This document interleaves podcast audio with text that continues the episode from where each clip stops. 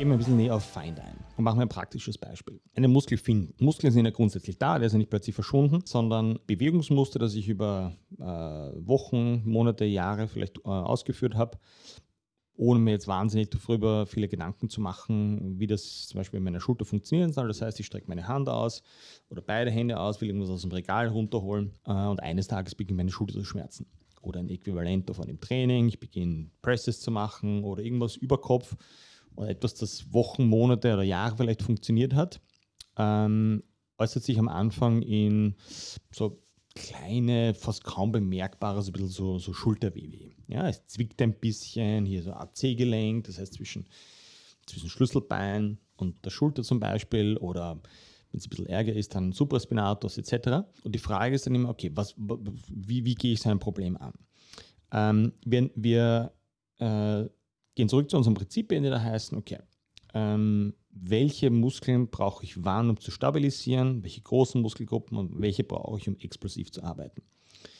Ähm, in den meisten Fällen ähm, ist es so, dass, dass die, die innere Muskelkette, also die stabilisierende, die mehr Zeit unter Spannung braucht, die viele Reps braucht etc., dass die, sagen wir mal, in in der, in der unter anderem normalen Bevölkerung in acht von zehn Fällen das Problem ist.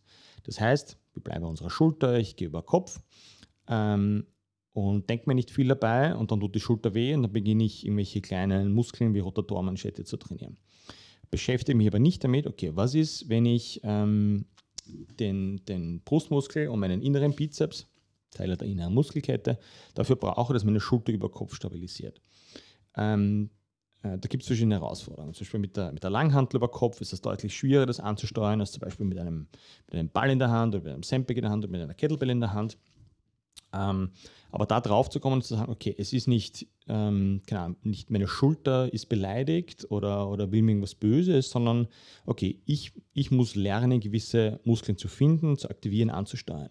Und es ist zum Beispiel brutal schwierig, einen, einen Ball zwischen meine Fäuste einzuklemmen, so 90 Grad mit den Ellbogen, und den unter voller Spannung, das heißt mit zusammengepressten Händen über Kopf zu bringen.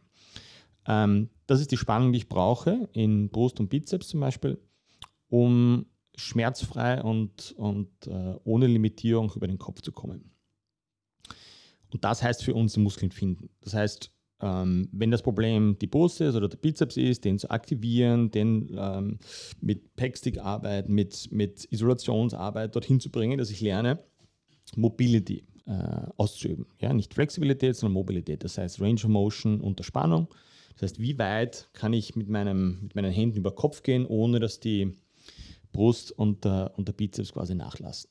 Ähm, und da daran arbeiten, minutiös daran arbeiten ähm, und dann aber normal weiter trainieren. Ja? Klar, ich werde jetzt vielleicht nicht mit der Barbel über den Kopf weiterpressen, ähm, aber, aber meine Hüfte sind auch, meine Knie sind in Ordnung, ich kann weiter squatten, ich brauche nicht plötzlich mein Training einstellen. Nur weil ich jetzt beginne, äh, an gewissen Herausforderungen noch zu arbeiten. Und was das für positiven Stress bedeutet, das äh, erzähle ich ein anderes Mal.